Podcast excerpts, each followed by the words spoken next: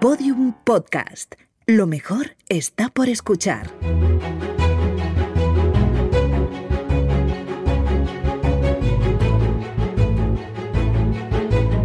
Historia de España para selectividad. Un podcast de Juan Jesús Pleguezuelos.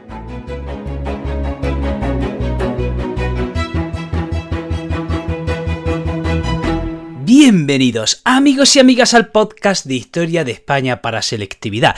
Mi nombre es Juan Jesús Pleguezuelo, soy profesor de Historia de Instituto y tengo la humilde misión de ayudar a estudiantes de segundo de bachillerato a que sobrelleven de la mejor manera posible esta difícil travesía que es segundo de bachillerato y que lleguen a puerto, que lleguen a selectividad en las mejores condiciones posibles. Además, si estás escuchando este episodio, significa que estás ya a final del curso, significa que estás ya acercándote al examen. Así que querido amigo, querida amiga, ánimo, no desfallezca. Vamos, que, la, que está ahí, que la meta está ahí, que vas a llegar.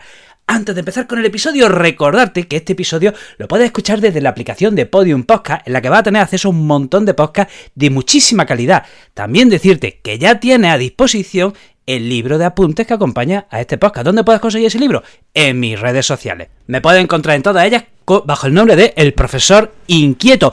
Bueno, bueno, bueno, empecemos con el programa. Vamos a hablar de la crisis final del franquismo a partir de 1973. Vale, ¿qué situación tenemos? ¿Qué situación tenemos cuando comienza la década de los 70? Miren, dentro del régimen hay dos grupos. Hay un grupo inmovilista que quiere que a la muerte del dictador continúe el régimen, continúe un franquismo sin Franco. A este grupo inmovilista se le llama el búnker. Luego hay otro grupo dentro del régimen que es aperturista, que quiere reformas en el régimen. ¿De acuerdo? Entonces tenemos por un lado dentro del régimen un grupo inmovilista llamado el búnker y luego otro grupo que es el grupo aperturista. Además tenemos que decir que, que Franco está ya mayor está ya mayor y cada vez tiene que delegar y más y más sus funciones. Por otro lado, en la Iglesia Católica hay un sector crítico con el régimen. Además, la oposición, aunque en la clandestinidad, tiene mayor capacidad organizativa y es más reivindicativa que nunca. Y además también tenemos el terrorismo tenemos el terrorismo. Y esta es la situación en 1970. ¿eh? Eh, el régimen ya está tambaleándose. El régimen está tambaleándose, por eso ¿eh? cuando muere Franco, el régimen ya em, empieza la, descomposición. No podía durar muchísimo más. Miren, ya saben que en el año 66 Fraga ah, impulsa una ley que es la ley de prensa que elimina la censura previa. Bien, pues esto permite cierta libertad en la prensa, un poquito más de, un poquito de libertad. ¿De acuerdo? A la hora de publicar. Y esto provoca que en 1969 salte a, la prensa un escándalo de corrupción que se llama el, escándalo Matesa, que afecta a altos cargos del régimen. ¿eh? En la prensa estalla un escándalo de corrupción que afecta a altos cargos del régimen. Y esto hace que Franco tenga que remodelar su gobierno, ¿de acuerdo? Y nombre vicepresidente a Luis Carrero Blanco. Bien, entonces tenemos esta situación, ¿no? Año 69, ¿eh? un escándalo de corrupción afecta al régimen y en el 70 tiene que haber un cambio de gobierno. Vicepresidente Luis Carrero Blanco. Bien, segundo dato importante. En el año 70 se dan los procesos de Burgos. A 16 miembros de ETA se les juzga por haber matado a un policía y de esos 16 miembros, 6 son condenados a muerte. ¿Qué sucede? Que hay una gran condena internacional, incluso en la que está el Papa eh, Pablo VI, ¿de acuerdo? Y esto hace que al final eh, eh, el régimen de marcha atrás y indulta esas condenas a muerte. En el año 73 es nombrado presidente de gobierno Carrero Blanco. Ojo, ojo, ¿qué significa esto? Que se divide por primera vez la jefatura del Estado y la presidencia de gobierno. Hasta entonces era Franco quien ostentaba los dos cargos, el de jefe del Estado y el de presidente de gobierno. Bueno, pues ahora ya se dividen por primera vez la dictadura. A partir de ahora el jefe del Estado seguirá siendo Franco, pero ahora el presidente de gobierno será Carrero Blanco.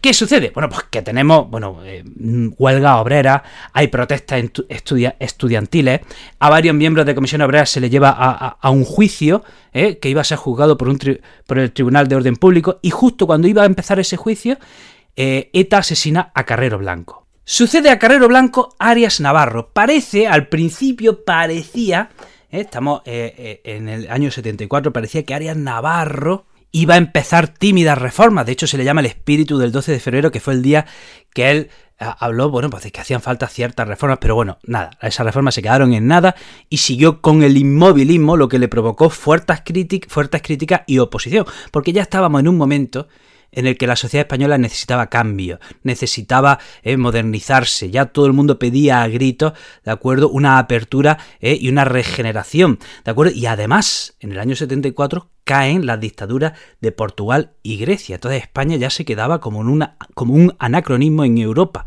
¿De acuerdo? O sea, España ya era la última dictadura del Mediterráneo y no tenía mucho sentido, por eso tocaba ya hacer reformas. Eh, tenemos que hablar de, la oposición. vamos a ver, en el Partido Comunista Español tenemos a Carrillo. El Partido Comunista impulsa en París una organización que se llama la Junta Democrática, ¿de acuerdo? Para eh, que, pide acabar con el régimen y elecciones libres. Eh, el PSOE, liderado por Felipe González, impulsa otra plataforma llamada la Plataforma de Convergencia Democrática. Bueno, pues ambas plataformas se unen en septiembre para formar la Plata Junta. Tenemos que mencionar también el terrorismo, ¿de acuerdo?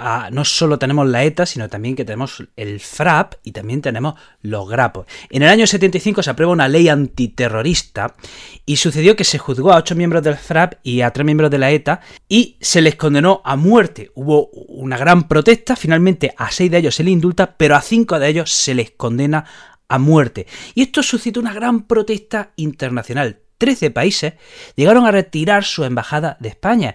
¿Y cómo reacciona el régimen? Bueno, pues a la antigua usanza, ¿de acuerdo? Con una reivindicación del régimen, con una reivindicación nacionalista, con una reivindicación del propio dictador. Y aquí se da que Franco por última vez hace su, una aparición pública en la Plaza de Oriente el 1 de octubre. Esa fue la última aparición en público del dictador e hizo una gran aparición ante el público, ¿de acuerdo? Haciendo una reafirmación del régimen. O sea, fíjense 1 de octubre, 1 de octubre, ¿eh? a falta de un poco más de un mes y medio que se muera el dictador, ¿eh? ¿qué está haciendo el régimen? Reafirmarse. ¿Qué está haciendo el régimen? Reafirmarse. Eso está haciendo el aparato, eso hace el dictador, reafirmar los postulados del régimen a la antigua usanza con una gran demostración popular ¿eh? en la Plaza Oriente, mucha gente aclamando al dictador. Esa fue la reacción a, a las condenas internacionales. ¿Qué sucede también? En el año 73, ¿Qué, pasa? Si, ¿qué, sucedió en el año 73? ¿Qué pasó en el año 73 en el mundo?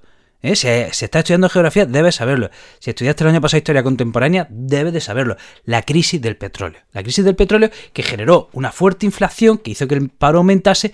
En definitiva, paró del tirón el crecimiento económico que venía España eh, que venía España teniendo en la última, en la última década, desde el año 59, desde el plan de estabilización eh, hecho, diseñado por los tecnócratas, España había experimentado una década, más de una década de, un gran crecimiento económico, desde el año 59. Bueno, pues ese crecimiento económico en el año 73, ¡pum!, se para del tirón, se para ahí en seco por la crisis del petróleo.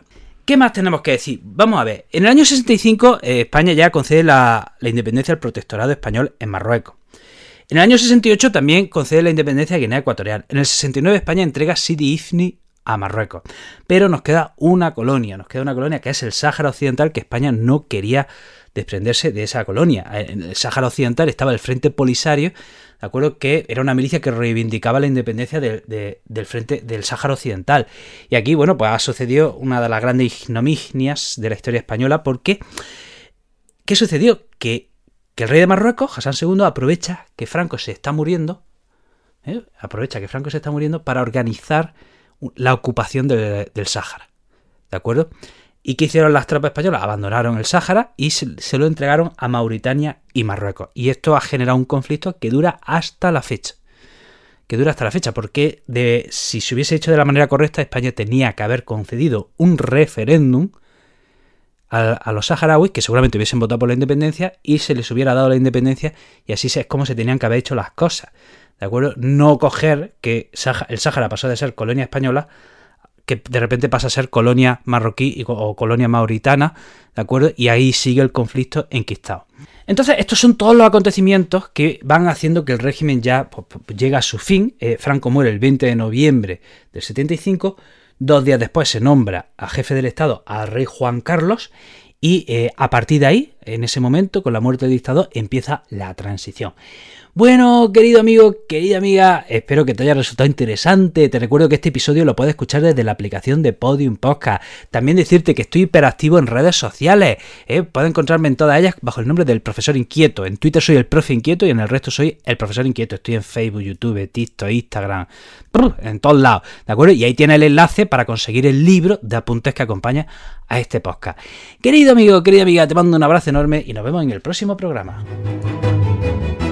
Todos los episodios y contenidos adicionales en podiumpodcast.com. También puedes escucharnos en nuestros canales de Spotify, iTunes, iBox y Google Podcast y en nuestras aplicaciones disponibles para iOS y Android.